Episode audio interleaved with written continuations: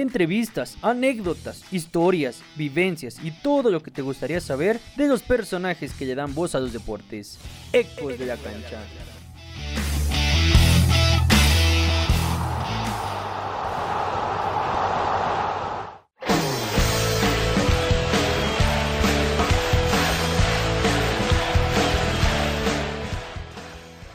Toluqueño de nacimiento, potro hermano por decisión. Toda una vida dedicándose al periodismo deportivo, con 21 años de experiencia. Reportero, narrador, conductor, comentarista, locutor, analista y padre de familia son solo algunas de las posiciones que ha ocupado en esta cancha. Sus pininos fueron en las cabinas de la Universidad Autónoma del Estado de México, en donde se dio cuenta que su talento era innegable delante de un micrófono. De ahí dio el salto a los medios locales y no fue hasta el 19 de septiembre del 2000 cuando tuvo su primera aparición en radio con una cápsula de deportes universitarios en Ultra Noticias. Sin darse cuenta, ahí iniciaba el camino de la leyenda. Ganador del segundo draft de voces hecho por Televisa gracias a su peculiar estilo para relatar. Su carisma y sus enormes conocimientos en la materia lo llevó a destacar en dicho concurso que era a nivel nacional. Debido a esto se ganó su lugar en Televisa Deportes, donde fue escalando narrando Liga Mexicana, Liga de Ascenso, pero sus pasos eran gigantes y cuando menos sintió estaba narrando el Mundial de Brasil 2014. Y aunque su sueño es narrar un segundo mundial, nos sigue deleitando con esa voz inconfundible cada 15 días en los partidos del Toluca. Nos honramos con la presencia de Juan Carlos Cartagena en Ecos de la Cancha.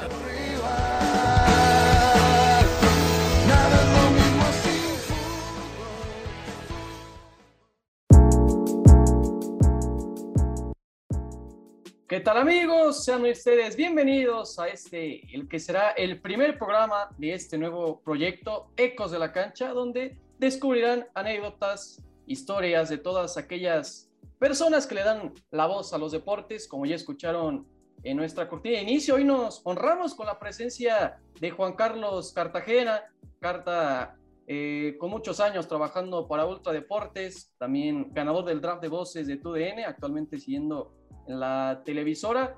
Carta, ¿cómo estás? Un gusto tenerte por acá, realmente muy agradecidos por aceptar la invitación. Hola, ¿qué tal? ¿Cómo estás? Qué gusto saludarte, Jaime. Alex también veo que está por ahí. Con el gusto, muy buena tarde, buena noche, buena la hora que vean este programa. Gracias por la invitación y aquí andamos con mucho gusto. Pues ahora sí que a darla hay que iniciar con la entrevista. Como lo comentamos al inicio, vamos a iniciar de las raíces. Sabemos al igual que tanto Alex y yo, Carta es egresado de la Universidad Autónoma del Estado de México, pues queremos que nos comentes cómo fuese pasar por las aulas, Carta, cómo fue tu estadía en la carrera de comunicación. Ah, bueno, no es normal, ¿no? Como, como cualquier eh, alumno, chavo, con, que, entras con mucha ilusión de ver que puedes aprender, de cómo puedes irte ligando a los medios, con altas y bajas. Eh, también me tocó eh, participar en, en el equipo de fútbol de la UAM. Eh, pues digo, en realidad pues es, muy normal, ¿no? Ya cuando creces o cuando sales, que empiezas a, engordar, a agarrar experiencia también, pues valoras, ¿no? También lo que tuviste en las aulas. Yo siempre he dicho, incluso alguna vez que me invitaron allá a la UAM a dar una plática, siempre he dicho que, que si volvieran a hacer, volvería a pedir estudiar eh, comunicación en la UAM, tener a mis mismos maestros, los buenos, los malos, los barcos, los muy difíciles. Volvería a pedir los mismos colegas, los mismos amigos, los no amigos que llegas a tener en las aulas, porque todos ellos te van formando, todos ellos te van exigiendo y te van haciendo lo que eres cuando sales. Entonces, ahí agarras muchas herramientas, no solamente teórico, no solamente metodológicas, herramientas de la vida y es una parte fundamental que tienes que aquilatar, que tienes que aprovechar y que tienes que ir resolviendo sobre la marcha con todo. Repito, todos los obstáculos los volvería a tener porque esa es una parte medular que tiene hoy a Juan Carlos Cartagena en lo que tenga que estar. No, lo bueno, lo malo que he tenido, lo, lo tengo en gran parte gracias a esa parte de mi vida en la UAM. ¿Y siempre tuviste claro que ibas a estudiar comunicación o en qué momento fue esa toma de decisiones que es bastante difícil? Eh, no, bueno, o sea, así como que siempre, o desde, desde, hay quien te dice, desde los seis años yo sabía que iba a ser médico, pues ya iba a decir una, grosería, ¿no? Y cosas así. Pero, o sea, no, no, no, o sea, lo, te das cuenta que lo traes en la sangre.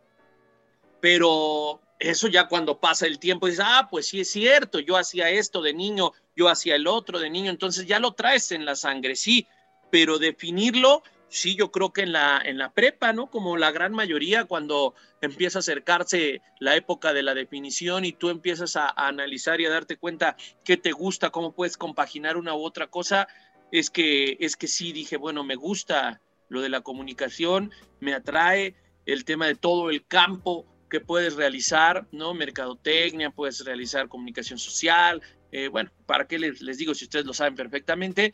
Y bueno, ahí es donde tomo la decisión de jugar en el equipo de fútbol y también tratar de involucrarme en algo que tuviera las dos posibilidades, ¿no? Es decir, que me diera una carrera, pero que al mismo tiempo no me desligara de los deportes que tanto me gustaban. Y por eso es que decido estudiar comunicación. Eh, sí me pasaba por la mente eh, el ser doctor o incluso ligarlo al deporte y, administrador o algo que tuviera que ver con los números, porque me gustaban mucho los números en, la prepa, era, era bueno para las mate. Eh, continuando con ese tema que nos comentas, Carta, de que estuviste en el equipo de fútbol de la UAM, pues existe un mito, ¿no? Que ahora las personas que nos gusta todo el tema de los medios deportivos o que se están dedicando, pues en algún momento quisieron ser futbolistas profesionales, ¿no? Y que después ya no sé, quizá pues no se les dio la oportunidad y decidieron irse por los medios. ¿Ese fue tu caso? Ah, sí, no, sí, no, porque yo, creo que muchos lo utilizan como, como pretexto o justificación. Yo creo que yo sí pude seguir si lo quisiera, pero también tienes que llegar, llega un momento en el que te das cuenta dónde puede haber mayor posibilidad de éxito, ¿no? Y no porque en el deporte no lo haya, sino que en el deporte, ahora que, viene este tema de los Juegos Olímpicos de moda, pues en, el deporte te das cuenta que hay mucho sacrificio y que hay poca probabilidad de que te volteen a ver antes de que llegues a cierto nivel. Y, y las circunstancias de mi vida eran ya trabajar. O sea, para mí era muy importante ya poder trabajar, ya poder ejercer desde que yo estaba en la UAM, desde que yo estaba en la facultad ya tenía que trabajar, ya tenía que mantener ciertas cosas de casa o, propias y que en el fútbol pues, era un proceso mucho más largo.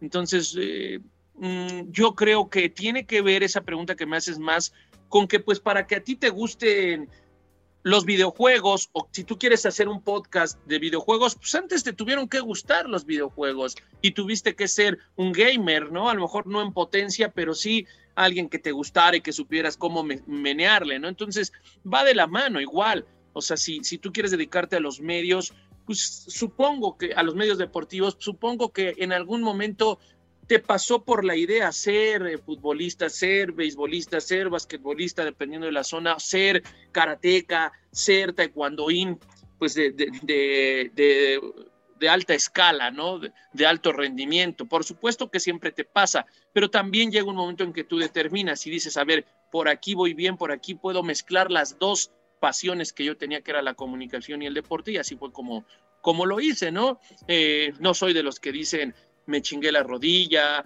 o no soy de los que dicen yo podía ser mejor que tal, pero, no, no, simplemente tenía una capacidad, pero también noté que tenía una buena capacidad para, para transmitirlo en los medios.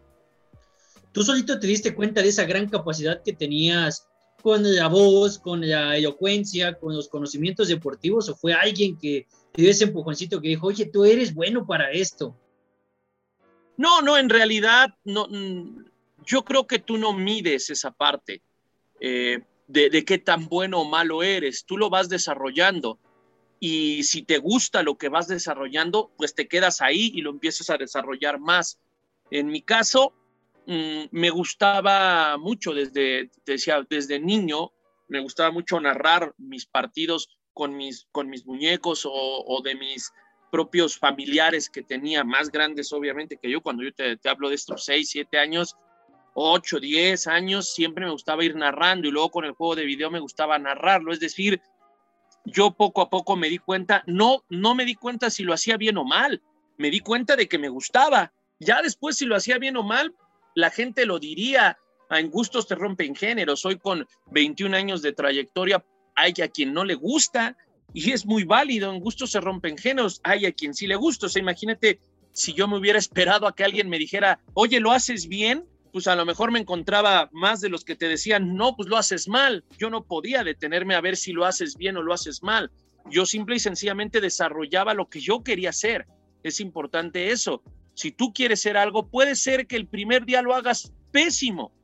Y si, te, y si tú le preguntas a todos, oye, ¿qué tal lo hice? Y de cada 10 personas, 9, 9 te dicen que mal y tu mamá te dice que bien, pues evidentemente tú vas a decir, no, pues lo estoy haciendo mal y dejas de hacerlo. Pues no, es obvio que el primer día no te va a salir tan perfecto como en el día 10.000, ¿no? O como en el día 1000, ¿no? Cuando ya tienes tres o cuatro años de experiencia, pues evidentemente que va a ser mucho mejor que lo hiciste, repito, el día 1000 que el día 1 y que el día 1000 o el día 10000 pues la gente te va a reconocer y te va a decir, oye, lo estás haciendo magnífico, oye, qué buena experiencia. Pues sí, porque ya lo estás haciendo mejor, pero no podemos esperarnos que el día uno lo hagamos perfecto o que todos te digan, oye, tienes talento, tienes madera. No, tampoco nos podemos detener a que si somos o no somos.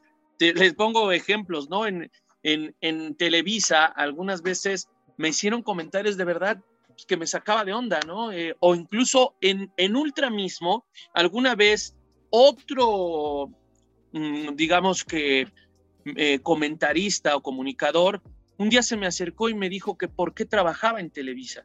Y le dije, bueno, pues porque gané un, concurso, porque había sido mi sueño de niño, ¿no? Y lo, y lo cumplí. Y me acuerdo que me decía, yo te recomiendo que ya no trabajes ahí, que te salgas, te va a venir bien salirte de ahí. Entonces me acuerdo que dije, pues no, porque era, ese es mi sueño.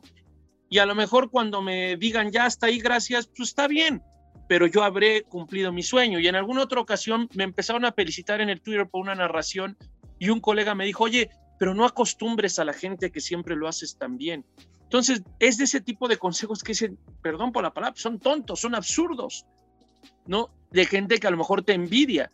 Y tú no sabes si ese día que tú sales y te dicen, oye, lo haces mal, pues va a ser alguien que, que te está tirando mala vibra. Tú debes de pensar en lo tuyo tú debes de, ser tu propio analista y tampoco estar del otro lado. Pues mi mamá y, mi familia me va a decir que soy el mejor, pero tampoco me la debo de creer de ese lado, ¿no? Ni, ni tan acá ni tan acá.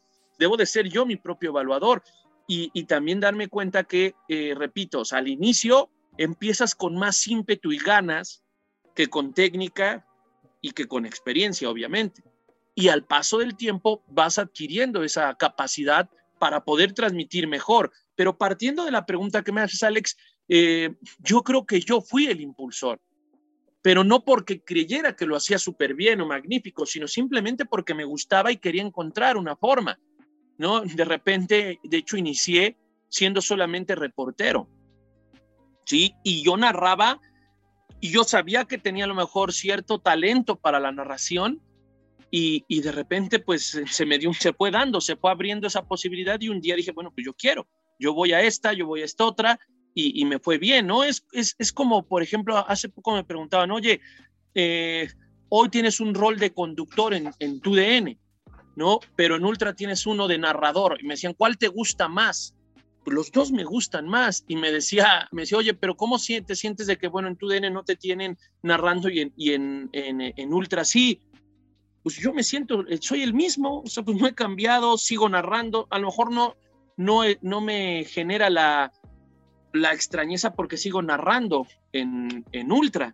No, a lo mejor cuando deje de conducir o deje de narrar voy a extrañar alguna, pero hoy no, ¿no? Y habrá algunos a los que les guste tu estilo y habrá otros a los que no. Tú tienes que estar preparado para cuando llegue la oportunidad de conducir, reportear, narrar, eh, hacer guion, lo que tú quieras, pero siempre y cuando te deje ese buen sentimiento y el que la satisfacción personal de que tú estás haciendo bien tu trabajo.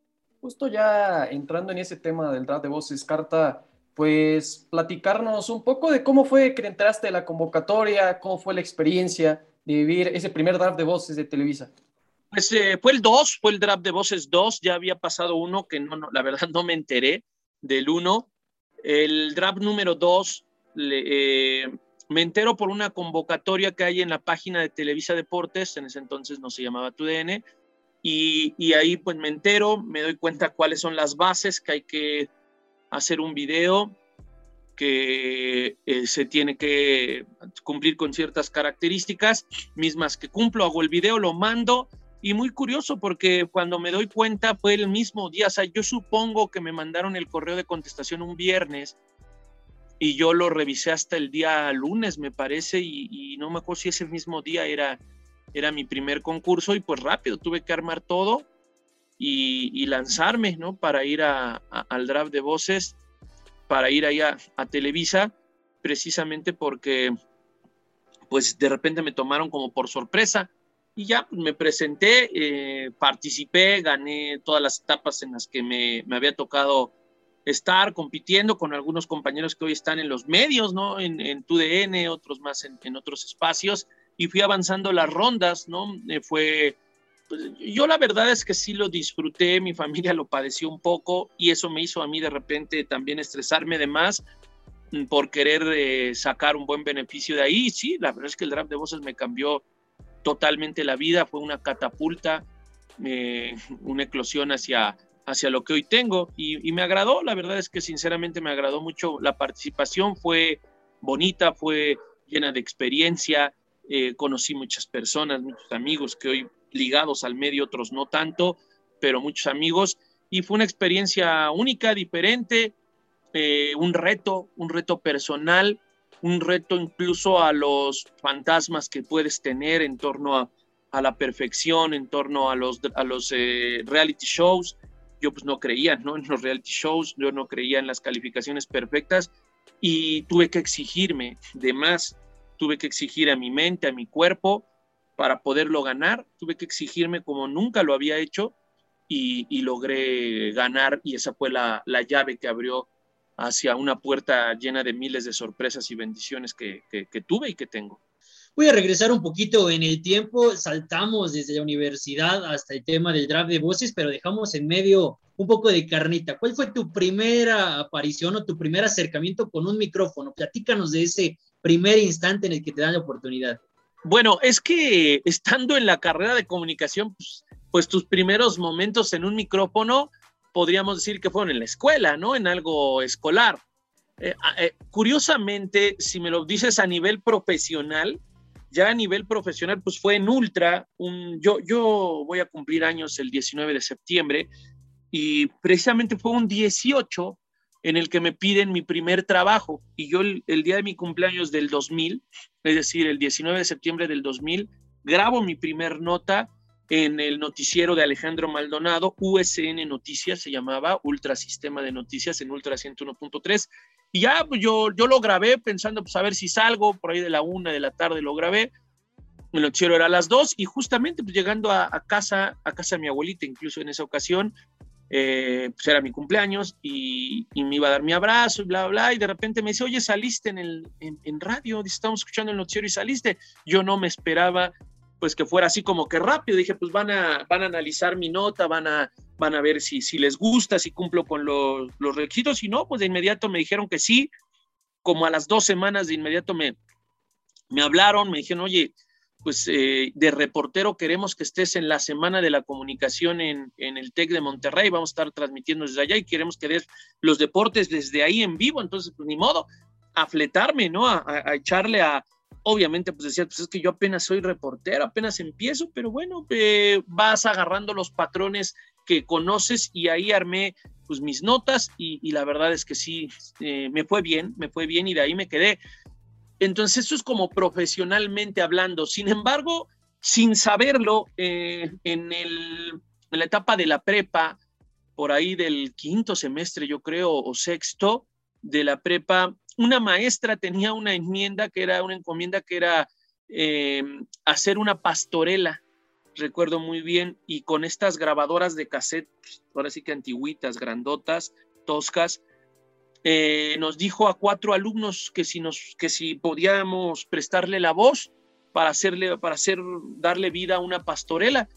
Y entre ellos pues, me, eligió a mí así, me dijo, oye, me gusta tu voz, para que hagas, creo que hice al niño Dios, que me, me acuerdo que creo que hice al niño Dios. Y este, obviamente de, niño, pues mi voz era de, de, preparatoriano, todavía no era tan, eh, tan, tan de adulto.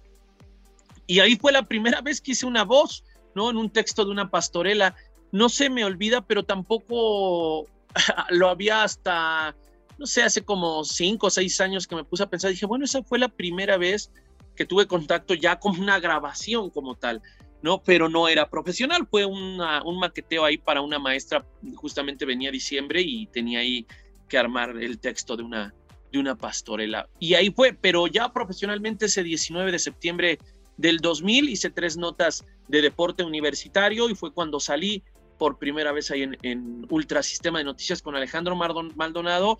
Antes el de deportes era Marco Aguilar, que hoy trabaja en el, en el ayuntamiento de, de Toluca en comunicación social.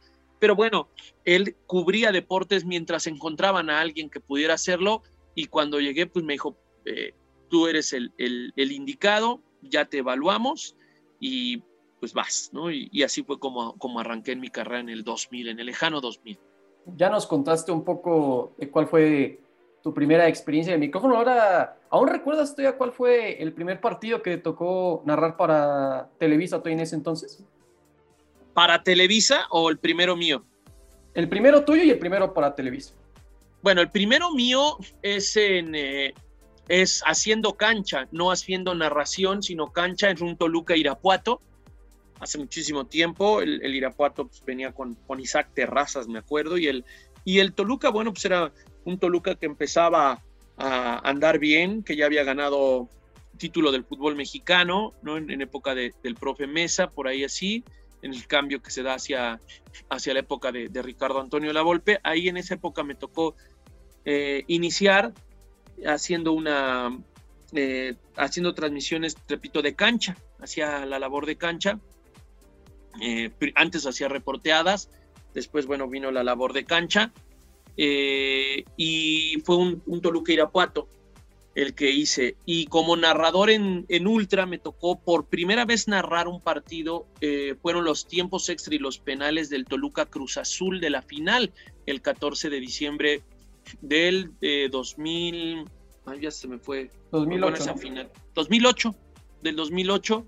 Ahí el 14 de diciembre del 2008 fue mi primer final que narré, o bueno, mi primer espacio que narré porque hacía cancha y en esa ocasión los compañeros que estaban asignados a la narración tenían otras asignaciones, no contemplaban los tiempos extra y tenían que mandar a sus respectivos canales información y entonces me tocó a mí subir y hacer la, la narración desde el palco. Y en Televisa fue un partido eh, de jornada 2, Tigres contra Querétaro, el eh, 14 de enero, fíjate, curiosamente también un 14, eh, eso no lo había tomado en cuenta, 14 de enero eh, del 2012 fue ese primer partido, jornada 2, eh, en, el Volcán Tigres Querétaro. Es un partido en el que la pelota, de hecho mi primer gol no debió contar porque la pelota sale muchísimo de la línea final y el árbitro de ese entonces, eh, con quien además tengo buen, buena relación, que es Fernando Guerrero, deja correr la jugada, se hace el centro y de ahí deriva en el gol de Juninho, que fue el único gol del partido, el 1-0 de ese Tigres que venía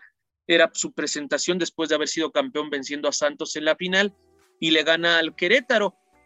Curiosamente, eh, platico en alguna ocasión con Fernando Guerrero que ese para él pudo ser el, último partido de su, de su, carrera por ese error que le sumió en una cierta decepción porque pues, se equivocó rotundamente, le costó trabajo poderse recuperar y lo hizo, ¿no? Por tanto, hoy es, es, uno de los mejores árbitros del fútbol mexicano. Y curiosamente, ese error fue mi primer gol. O sea, fue el primer gol que yo narré en el fútbol mexicano en televisión, que fue el, el de Juninho en el Tigres contra Querétaro. Y en ese draft de voces en el que gana segunda edición, estaba viendo un video del programa de la jugada y está sentado en la mesa con Paco Villa narrando un Guadalajara contra Pachuca. ¿Es del todo improvisado o más o menos les avisan por dónde van a ir? No, no, no, no, no te avisan nada, no te avisan absolutamente nada, te, te tiran el partido que te, que te toca al azar en la producción. Y lo que, lo que me acuerdo que sucedió en, ese, en esa ocasión, incluso en el video, si te das cuenta, Paco Villa se equivoca en el momento en el que nos switchan el partido y él cree por el uniforme de Pachuca, creo que cree que es Jaguares porque el uniforme de Pachuca era rayas naranja con, con azul, algo así, pero predominaba el naranja y él al inicio me dice, eh, vamos con el Chivas Jaguares, ¿no? Con Chivas Jaguares. Y yo me suelto ya él mismo dice, Pachuca, perdón, Pachuca. Es decir, va en el, en el momento. Lo que sí nos sucedió en esa ocasión, el, el draft, esa parte era grabada, y lo que sí nos sucedió, pero en lugar de ayudar, yo creo que a lo mejor perjudica, es que empezamos a hacer esa parte y se, cuando me tiraron el partido se trabó se trabó la computadora, no, no me no opcionaba, entonces vas de nuevo, lo tuvimos que hacer otra vez, el regreso de corte lo tuvimos que hacer otra vez, y eso pues en, lugar de abonar, pues te, te, complica porque te pone más tenso todavía, ¿no? De que se trabó y vas de nuevo. Pero sí, este, no, no, no, no es nada, o sea, no, no sabes nada absolutamente de qué te va a tocar, qué partido. Eh, hay algunos que les toca de fútbol internacional, otro que fútbol mexicano. A mí en, el, en la segunda ronda me tocó uno de, de la selección. Entonces, pues ahí, ahí, la tienes que ir buscando, ¿no? Pescando, pues es parte de, del, del, concurso como tal. Sí, porque además, pues cuando preparas un partido, aún así luego es complicado, ¿no? Identificar a los jugadores, identificar exactamente la posición en donde están, y ese momento es no saber ni siquiera qué te van a aventar, y pues identificar en una fracción de segundos para tú soltarte, ¿no? Sí, aunque también es parte de tus tablas, ¿no? El saber eh, llevar ese, ese partido, aun cuando no supieras qué equipos o qué jugadores tienes que ir sobrellevando, sobreponerte a lo que vas narrando, a lo que vas diciendo. Entonces sí, este es parte, es una buena prueba, es un buen ejercicio, creo yo, para conocer más o menos tus tablas, ¿no? O quién puede, quién puede tener eh, madera para, para ser narrador. No, yo no evaluaría en un draft, yo no evaluaría si tienes, eh, si conoces al jugador o si, ¿por qué, ¿por qué es tan rápido que no te da tiempo de evaluar? Pero puedes evaluar voz, ¿no? La, el, timbre, la emoción que generes, la emoción que transmitas, ¿no? Los conceptos que manejes en, un, en una narración de un minuto, para mí son mucho más importantes. Pues ya te tocó ganar el draft de voces, ¿no? Pero después para ti, ¿qué fue lo más complicado? Porque, digo, ganar no, te aseguraba nada, ¿no? Ahora sí que dependía de ti, pues, el seguirte manteniendo en Televisa, el mantener tu lugar. ¿Cuál dirías que fue la parte más complicada? Pues yo creo que, yo creo que esa parte no. Eh, la parte a lo mejor más complicada es después, cuando sale Javier Alarcón, eh, después también cuando se dan todos estos, estos ajustes, estos, estos cambios porque tienes que adaptarte de nueva cuenta y volver a adaptarte a, miles de ajustes, pero, pero complicada entre comillas, porque cuando haces lo que disfrutas tanto como narrar o cuando conduces o cuando sales en los medios, cuando estás ligado al deporte, ¿qué es lo que tanto amas?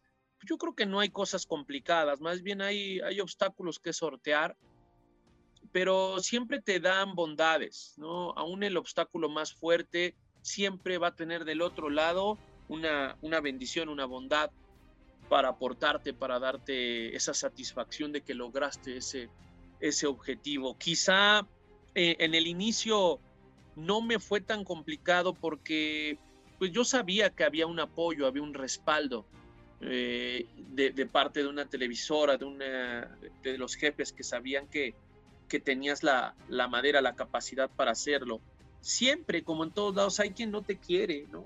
Hay quien te pone el pie, hay quien trata de, que te salgan mal las cosas, aún siendo del mismo equipo, pues siempre lo hay. Pero pues queda en ellos. Tú haces tu trabajo, tú haces tu labor y después vendrá eh, tu recompensa. Después de que viene lo del draft de voces, eh, que, que gano, me dan esa oportunidad, pero también curiosamente eh, se la dan a otros compañeros que no habían ganado y yo no estoy molesto, pues el sol sale para todos, ¿no? A mí me, que me den lo que me corresponde y, yo, lo, yo lo catapulto y eso fue lo que hice, esa es mi forma de, de pensar, lo que me dieron y lo que me gané. Una, alguna vez Javier Alarcón me hizo un comentario y me decía, pues a ti todo lo que, te, todo lo que tienes te lo ganaste, ¿no? Nadie te ha regalado nada, te lo ganaste. Y después vino también Francisco Javier y ahora con la bomba también, este, haciendo la, labor que me encomiendan. Eso aquí estoy, aquí seguimos hasta que se acabe, ¿no? Hasta que alguien determine que es, suficiente y pues ya vendrán otras, otros retos. Mm, y, y, te digo, como que no le encuentro algo complejo, le encuentro obstáculos, le encuentro dificultades, pero así como el momento más difícil, pues, pues no, no, no, yo creo que no. más bien lo veo como retos, ¿no? Cuando te ponen a narrar un partido muy complicado, cuando te hacen eh, despertarte muy temprano para trasladarte o narrar de madrugada o narrar partidos solo, cuando me tocaba en Sky, narrar partidos solo a las 4 de la mañana, donde pues, ¿quién me va a ver? ¿No? Sin embargo, en realidad creo que no es, yo no le veo, yo lo disfruto, nunca sentí que fuera complejo o que fuera un momento difícil. Yo siempre he disfrutado cada, cada momento, cada partido, por muy difícil que sea, cada encomienda ve y cubre tal cosa. Yo no le vi, no le sigo viendo todavía lo, lo complejo, trato de disfrutar mi profesión. Y dentro de la crónica de fútbol, ¿quién es tu referente? ¿Quién es tu, tu ídolo? ¿A quién admiras o admirabas cuando eras más chico? Pues mira, no, no, no hay como uno. Eh, no hay como uno tal, tal cual, no marcado.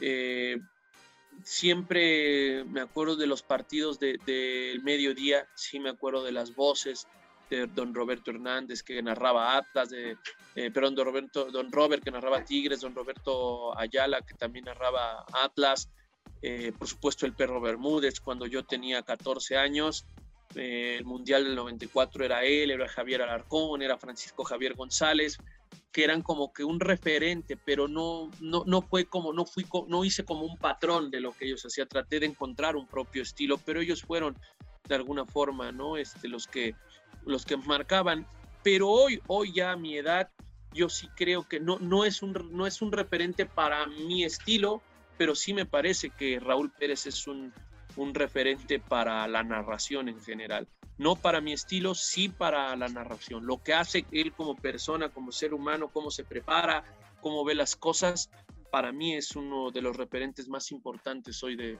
la narración deportiva.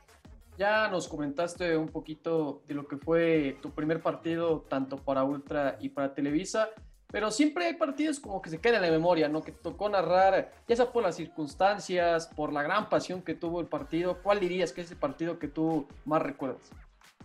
Hay, hay varios, hay varios. Yo recuerdo, hoy te puedo decir tres.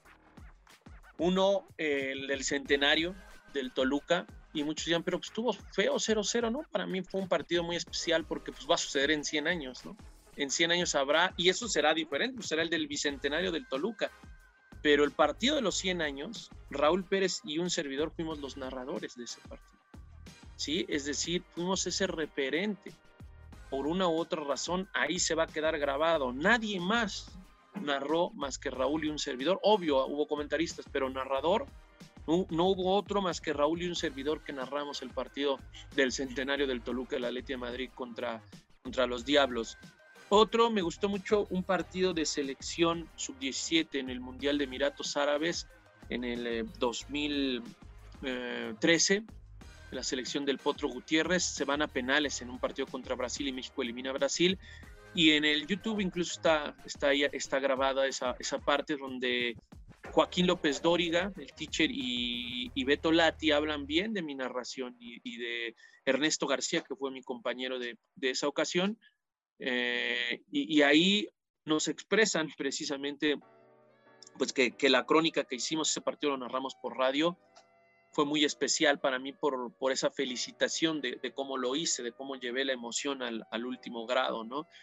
Y me gustó mucho un Monterrey León, cuando narraba Monterrey, que yo estaba de base, estaba asignado junto con Lalo Luna, Anselmo Alonso, Marito Castillejos, eh, y Nava también, que era, era cancha, estábamos asignados a narrar en Monterrey, y ahí me tocó un 4-0 de Monterrey a León, ese me gustó mucho, fue un muy buen partido y me gustó mucho. Y así te podría contar algunos otros. Estuve en el partido que le hicieron de homenaje, yo lo narré, el América contra el Atlético de Madrid, pero el homenaje que le hicieron a Chucho Benítez. Estuve también en el partido de, eh, selección mexicana en sub-17. Tuve ese camino del, del, Potro Gutiérrez del 2013, estuve en varios de, de esos partidos. Narré varios mundiales eh, sub-17, sub-20, narrado, me tocó narrar la final de León contra Pachuca en radio. Entonces he tenido varios, varios, que hoy los que te conté son como los que más se me vienen a la mente, pero hay varios partidos que me han tocado transmitir. Hace poco hacían un TikTok con una narración mía de un gol de, Funes Mori eh, la, afición de Rayados, que la afición de Rayados me quiere mucho, me, me, escribe de, repente, ¿no? Que quiere que regrese a narrar a, a Monterrey, que, que, me vaya a Fox Sports, me dicen para que narre el Monterrey. La gente, la gente me tomó un cariño en, en Monterrey. ¿Y qué tan complicada fue esa transición? Empiezas en el radio y después das el salto a la televisión. Sí fue difícil el tema de que en radio pues tienes que ser mucho más detallado, ¿no? En narrar exactamente lo que está sucediendo para que la gente en casa se lo imagine y en tele es como más vivir la pasión. Sí, no, no, no es difícil, no me ha sido difícil, pero sí es, sí es un cambio, ¿no? O sea, no puedes describir en tele porque lo está viendo la gente. Y en radio es vital de escribir para que la gente lo imagine, ¿no? No puedo decir, vemos la repetición en radio, ¿no? Y en tele no puedo decir, está, sale el director técnico a dar indicaciones, pues porque ya la gente vio que salió a dar indicaciones, tengo que decir algo más, ¿no? De, eso, tengo que hablar más de ese referente que está en la tele y decir, tiene tres victorias, lleva 10 años en la institución, fue exjugador, eh, algún dato o algo que abone, ¿no? No nada más describir lo que estoy viendo lo que ya vi. Entonces, si es diferente, no me es difícil, pero sí es diferente. Y sí requiere de una preparación diferente. No quiere decir que te prepares más en uno en otro, ¿eh? Pero es una preparación diferente.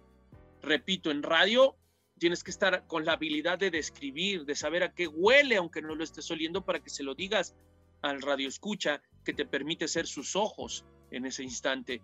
Y en el caso de, tele, necesitas dar ese, ese dato interesante, duro, bueno, preciso, corto, cuando viene una imagen de estas que yo te digo, ¿no? Y en la repetición, pues evidentemente en radio no puedes decir, vemos la repetición, tienes que buscar alguna otra, porque hay veces en que narras del estadio, pero hay otras en que narras desde una cabina, por ejemplo, los partidos de, de, de algún torneo internacional, pues no, cuando no haces el viaje, no tienes posición que se le llama, lo haces desde cabina. Entonces ahí cuando te tira la, transmisión internacional una repetición, tú no puedes decir en radio vemos la repetición, tienes que encontrar un argumento diferente y en el caso de tele, cuando te tiran la repetición, tienes que tener la, debes de tener la capacidad de analizar la repetición que te están mandando. Eh, ahora con la pandemia, Carta, yo creo que cambió mucho la forma de trabajo. Fue un boom todo lo de las redes sociales, ¿no? El caso de TikTok, de Facebook Live, Instagram, videos. Para ti, ¿cómo fue esa adaptación? ahora del trabajo en las nuevas tecnologías? Bueno, ya que quien no se, se había involucrado se encuentra en un gran problema, ¿no? Eh, lo, lo, hemos visto con algunas otras empresas, en algunos otros rubros, que pues si no se digitalizaron sus negocios, que si no buscaron abrir su página, pues se quedaron muy atrás. En mi caso yo sí tenía ya, ya página, ya tenía el Twitter, ya tenía ya se hacían algunas transmisiones. Es más, curiosamente en Televisa Estado de México, hice antes de la pandemia, yo creo que incluso ese, por ahí de diciembre del 19 en una reunión, o noviembre del 19 en una reunión, yo propuse hacer desde casa o hacer locaciones con el celular, hacer algo diferente. Eh, una parte me habían dicho, sí, pero es que se pierde porque puede que, que, que, la imagen no sea como de una, de una cámara profesional. Entonces me empezaron a poner varias trabas y entonces yo empecé a hacer mis, mis, mis espacios que tengo, ya con, desde antes los hacía con Facebook Live, pero ya trataba de poner algunas cámaras, hacía algo diferente. Entonces a mí ya no me costó trabajo, ¿no? Cuando les agarró la pandemia, pues así en Televisa Toluca sí se vieron, se pusieron a parir chayotes, ¿no? Porque eso que les propuse, ahora era lo que tenían que hacer, pero con la diferencia que no tenían la experiencia. Y bueno, hoy en día pues así se hacen las transmisiones, ¿no? Entonces no me costó tanto trabajo, pero sí cuesta acostumbrarte en algún momento de la pandemia que todo lo hacías desde casa, ¿no? Cuando tú lo, cuando, no es lo mismo que tú lo propongas como algo que es una alternativa a que lo tengas que hacer por obligación y necesidad, ¿no? Entonces, por decir, si tú vas a hacer una grabación desde casa, pues esperas que esté todo bien acomodado, que no haya ruido, ¿no? Porque ya lo tienes preparado, pero cuando ya es todos los días por obligación y por necesidad, pues llega un momento en que algo no da, la luz, ¿no? Eh, la red, alguien hace ruido, tu familia tiene que seguir con su vida y tú en tu casa tienes, no puedes estar todo el tiempo conectado, ¿no? No puedes hacer eh, conexiones todo el tiempo. Todo eso, pues sí, había que adaptarlo. adaptarse a eso, pero en general no, no me costó tanto trabajo poderlo hacer de esta forma, vía remota, y hoy pues parece que es ya hasta una costumbre, una sana costumbre de repente conectarte o hacer este tipo de entrevistas, ¿no? Es, un es un facilitador, si lo sabes desarrollar es un facilitador de vida. Y bueno, así como para los futbolistas también, como que el sueño de David es jugar un mundial y representar a su país, igual para un narrador, ¿no? Yo creo que el sueño desde que empiezas narrando, no sé, equipos de tercera división o incluso narrando en llanero, pues tú en algún momento te imaginas, quiero estar en un mundial, ¿no? Y estando ahí, ¿qué seguiría para un narrador entonces? Es otro mundial o una euro, ¿no? Eh, yo creo que eso va a pasar siempre. Si tú, si tú tienes un mundial, pues quieres un, un segundo mundial o ir a, a, unos Juegos Olímpicos o narrar en una euro y cuando ya narras en una euro quieres narrar en otra euro. No es, es eso, yo creo que afortunadamente hay ciclos, es cíclico esto de, de los Juegos Olímpicos, los mundiales, las euros, etcétera. Y me gustaría, después de, un mundial, pues otro mundial. Así pasó, ¿no? Cuando el primer mundial que narré fue en Brasil 2014, un Rusia-Argelia. Rusia me tenía como marcado, ¿no? Porque mi primer partido en un mundial fue un Rusia-Argelia. Bueno, perdón, fue mi primer gol. No, mi primer gol que narré en un mundial fue un Rusia-Argelia pero mi primer partido no, mi primer partido ya lo, ya lo había tenido, pero había terminado mi tiempo 0-0, fue en Colombia-Costa de Marfil. Y bueno, después me tocó el Italia-Uruguay y quedaron 0-0 en mi tiempo, Un, eh, perdón, Inglaterra-Uruguay. Y el tercer partido era un Rusia-Argelia Rusia y ahí narré mi primer gol, eh, el 1-0 de, de Rusia. Y bueno, en el, en el caso del Mundial, de, después vino el Mundial de Rusia, o sea, cuando ya narré el primer Mundial, que era el de, el de 2014, lo que quieres después es otro Mundial, ¿no? En donde tengas más partidos, donde tenga más protagonismo, donde puedas narrar más goles. Y pues eh, después fue el, de Rusia, ahora pues esperar hacer algo en el de Qatar y en el anterior eh, proceso olímpico también, ¿no? Tienes, narré partidos de fútbol en Juegos Olímpicos, después, bueno, en este no tuve la oportunidad de hacer muchas cosas por el tema de pandemia, pero pues, la idea es, ¿por qué no? Después, más adelante, volver a narrar no solo fútbol, algún otro deporte en, Juegos Olímpicos. Y ya llegando a las últimas preguntas de este programa, Carta, hay otra pregunta que, que muchos nos hacemos, ¿no? Y desde tu opinión, desde tu perspectiva, ¿el narrador nace o se hace? Yo creo que las dos, pero evidentemente te vas haciendo, te vas conformando de ciertos aspectos o características que te van a armar. No puedes nacer con una gran voz y eso te impulsa a ser narrador. Puedes nacer con una habilidad para transmitir, para hablar, para comunicar y después te vas haciendo narrador.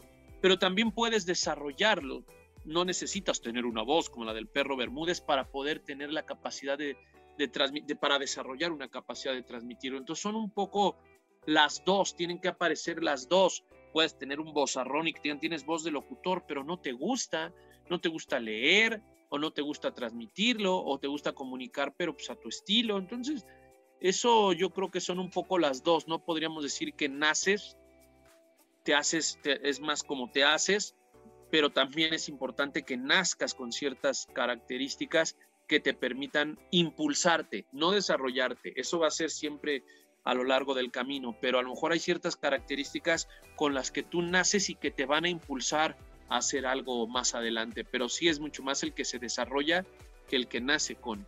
Y antes de despedirnos, me quedó una espina, me llama mucho la atención que traes tu jersey de la selección de México en el 94. ¿Cómo viviste tú ese mundial en el que pasan como primero de grupo y los echan en octavos de final luego? Eh, es un mundial muy especial para mí. 1994 eh, también fue, fue, un año muy, muy especial. Eh, ahí tuve una situación en la, en la garganta que me hizo estar hospitalizado un tiempo y, y después, bueno, pues en el volver a, a renacer, volver a estar, me chuté todo todos, los, todos los partidos del mundial ¿no? Eh, pues, entre que me recuperaba y también me hacía un poco a esa edad para ver el Mundial, eh, pues vi todo el todos los partidos casi. Sí regresé a la escuela en algunos eh, días, pero pues la verdad no, no era malo estudiando y pues, exenté algunas y pues me quedé en casita a ver todo el Mundial. Entonces me sé prácticamente partidos, grupos, eh, reconocimientos, goleadores y, demás, ¿no? del Mundial del 94, que te digo, me marcó, más allá de que para muchos no fue tan espectacular, pero a mí me, me gustó mucho, me marcó. Y pues sobre la selección, sí, un grupo bien bravo, donde se, se, punteaba además de dos, de dos, no era como ahora que por victoria eran tres puntos. Entonces se encuentra en un grupo bien difícil con Italia, siempre complicado, con Irlanda, que venía de hacer una buena eliminatoria, y con Noruega, que también había hecho una gran eliminatoria, había pasado invicto prácticamente en su clasificación. Y, bueno, les toca con México, además México empieza perdiendo con Noruega, 1-0, eh, con, eh, con, con, aquella de Sague que le da en la nuca y que se, se va hacia arriba, y después se repone, le gana Uruguay, a, perdón, a Irlanda con los goles de Luis García, y finalmente pues empatas con, con Italia y avanzas en primer lugar, pero bueno, en la siguiente ronda te toca el Bulgaria de Cristo Stoichkov, que pues, te lleva a los penales, ¿no? Los fatídicos penales, y ahí, bueno, pues Jorgito Rodríguez, Marcelino que juegan en Toluca y Beto Aspe fallan, se va esa oportunidad, estuvo muy cerca, también creo que cuenta mucho la expulsión de Luis García, que te deja con 10, el famoso tema de Mejía Barón y los cambios, si debió meter a Hugo Sánchez, si no lo debió meter, si le temblaban las piernas a los búlgaros cuando vieron que calentaba Hugo, si lo quería meter de mediocampista, todo eso, pues eh, al final se volvió nada, ¿no? Con esa falla de, de, quedarnos en octavos cuando sabíamos que estaba, había mucha gente arropando a México, que la, en caso de clasificar, pues nos hubiera tocado Alemania, pero curiosamente Bulgaria elimina a Alemania 2 a 1 con, con el gol de Lechkov y de Stoshkov y, y reponiéndose. Entonces, bueno, sí es, es una selección que te marca, una gran selección porque, mira, te voy a decir dos cosas rápido. Hasta antes de ese mundial del 94 tenías el único referente del 93 donde Mejía Barón hizo una gran labor con ese equipo de Copa América que llega hasta la final contra Argentina. Es decir, la motivación del mexicano después de haber sido suspendido del Mundial del 90, o sea, tenías el referente del 86, donde había sido sede, el boom, pero después te cortaron esa emoción en el 90 por los cachirules, te suspenden, entonces había muchas ganas, mucho deseo del aficionado. Yo como niño tenía una, de verdad, unas ganas bárbaras de ver a mi selección en un mundial, porque lo había visto a los seis años, ¿no? Es más, tenía cinco cuando fue el mundial del 86. Entonces sí, vi a Quirarte, vi a Hugo Sánchez, eh, yo eh, de verdad eh, era un fan, ¿no? Estaba vuelto loco por la selección mexicana y ¡pum! De repente en el 90 no vas. Y entonces dices, híjole, se pierde, se corta. Entonces había mucha ansiedad, mucho deseo de ver a la selección. Y, ese Mundial del 94 traía ese inicio de generación del 93 del subcampeonato en Copa América de Ecuador, cuando pierdes contra Argentina la final 2 a 1, y traías mucha emoción de un equipo que avasallaba a sus rivales, obvio, en la CONCACAF, que pasó primero, que, que pasó con una gran emoción de fusividad en aquel partido en Canadá, con esa épica narración de Orbañanos, del abuelo que mete el gol y, nos, y estamos en el Mundial y nos vamos al Mundial cuando solamente se clasificaba siendo primer lugar de grupo, no había como ahora, ¿no? Tantos boletos, solamente uno iba a ir y logra ir México. ¿Qué, ¿Hacia dónde voy? Que este Mundial del 94 y ese partido que pierdes contra Bulgaria, esa es la razón de la que hoy la gente se preocupe y ocupe por el quinto partido.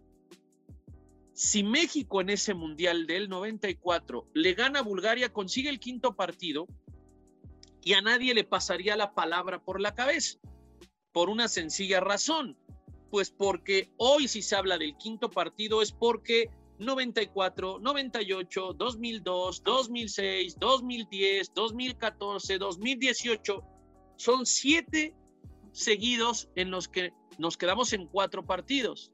Pero ahí en el 94, el último referente de mundial había sido de cinco el quinto partido del 86. Ahí sí había quinto partido, sí lo habíamos conseguido.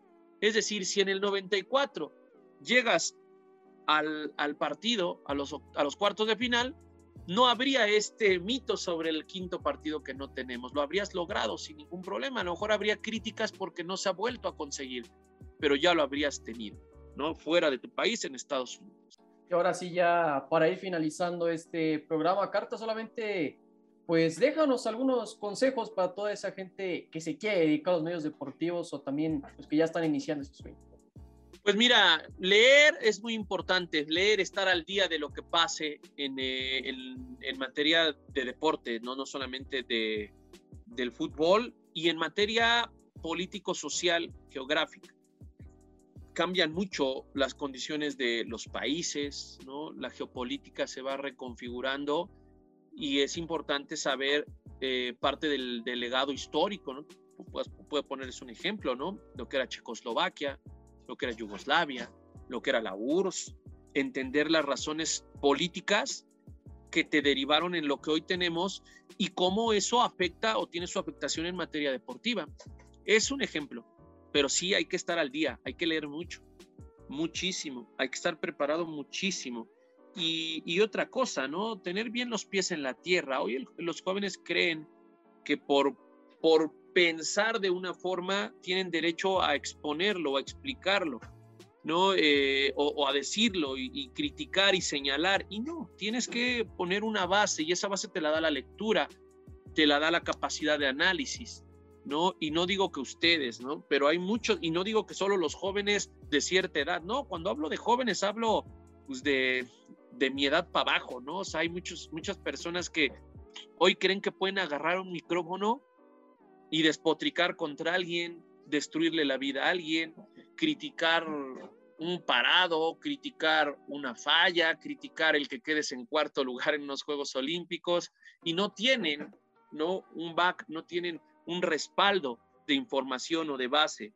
¿Cuántas veces leemos que dicen, este cuate fue de vacaciones a los Juegos Olímpicos? Bueno, pues si te quieres ir de vacaciones a los Juegos Olímpicos, pues también te puedes ir de vacaciones a los Juegos Olímpicos, nada más que necesitas ser el mejor de tu municipio, el mejor de tu estado, el mejor de tu región, hacer un buen tiempo, después ser el mejor a nivel México, a nivel nacional, después a nivel eh, zona, ¿no? Zona geográfica, después dar una cantidad de tiempo y todo esto sacrificando fines de semana, levantándote a las 5 o 4 de la mañana, haciendo doble entrenamiento, cuidando tu comida, cuidando tu salud, eh, tu alimentación evidentemente, eh, privándote de momentos importantes con tu familia y todavía eso metiéndole tu varo o tu familia, ¿no? Metiéndole el dinero para ayudarte a llegar a ese, a ese grado y poder ir a unos Juegos Olímpicos. Si te quieres ir de vacaciones a los Juegos Olímpicos, pues adelante, ahora puedes hacerlo.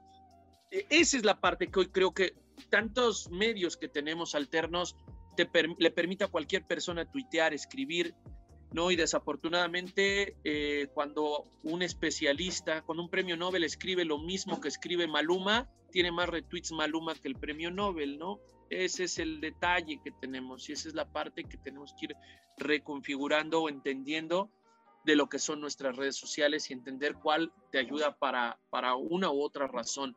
Ahí es donde creo que de repente estamos fallando. Y es el consejo, ¿no? Darle la dimensión adecuada a lo que digo a lo que tuiteo, a lo que retuiteo, entiendo y no con esto estoy diciendo no soy un amargado, ¿no? También hay cosas divertidas, muy divertidas y también entro al, al relajo en las redes, etcétera.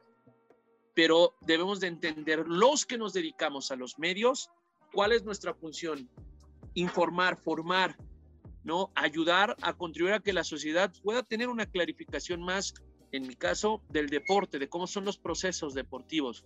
Habrá otros que lleguen a lo suyo, a buscar el amarillismo, a buscar solamente el ego, el like, la publicación y tenemos, debemos de ser muy cuidadosos con esto para que nosotros, los que lo estudiamos y los que no, pero que tienen esa intención de comunicar y de informar, podamos hacerlo de buena forma y conducir a la gente al camino de lo que nosotros queremos, ¿no? Es que esté informado, una sociedad más preparada, más informada, sin duda, pues va a llegar siempre a, mejores números, a mejores resultados, a un bienestar. Esa es la intención.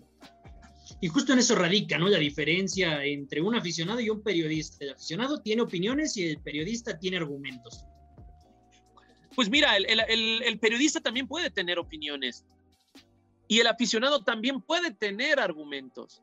El problema es que hay aficionados que utilizan un micro para tener un beneficio personal. ¿no? Y son aficionados cuando les conviene ser aficionados. y cuando no quieren ser profesionales. Ese es el problema, ¿no? Es tan sencillo como el que yo ahorita te diga, ¿qué, tienes? ¿Dolor de cabeza? Pues tómate un paracetamol. Oye, pero pues eres doctor. No, no, pero pues siempre lo mandan, pues, tómatelo. O sea, imagínate que yo en el Twitter me ponga a poner recetas de, de, médico, ¿no? Ah, ¿qué tienes? No, pues tal cosa. Ah, pues yo he visto que les mandan esto. Espérame. O sea, ¿por qué? ¿Por qué haces eso?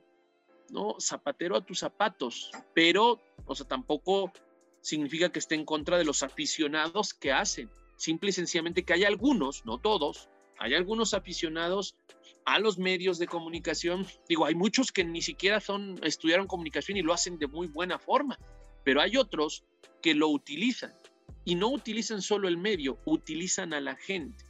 Y eso es lo triste del caso. Pues no nos queda más que, que agradecerte por haber estado este día con nosotros, Carta. Realmente un abrazo hasta tu casa, porque eres el primer invitado de este nuevo proyecto Ecos de la Cancha, así que vas a ser el padrino, nos vas a dar la buena suerte para que sigamos sacando muchos más capítulos, que estén bien atentos ahí a las redes sociales que tenemos, en Facebook, Deporteanos igual, en YouTube también, Carta, si nos quieres comentar tus redes para que la gente también te vaya a seguir a ti. Con mi nombre me encuentran en eh, Facebook, en Instagram, Juan Carlos Cartagena, con G, y en Twitter, Cartagol9, arroba Cartagol9, ahí estamos. Ahí está entonces también las redes de, de buen Juan Carlos Cartagena para que lo vayan a seguir. Y estén bien atentos, cada viernes estaremos subiendo un nuevo capítulo con muchas más anécdotas, más historias de toda esa gente que le da la voz a los deportes. En esta ocasión tuvimos al buen Juan Carlos Cartagena, que repito nuevamente muchas gracias, Carta. Nos despedimos por habernos, gracias por habernos escuchado en este día. Yo soy Jaime Domínguez. Yo soy Alex Hernández. Y hoy tuvimos invitado Juan Carlos Cartagena. Gracias, mi querido Jaime Alex. Fuerte abrazo, enhorabuena, que les vaya muy bien en el proyecto y ya saben, cuentan, cuentan conmigo. Gracias por jugar conmigo. Un abrazo.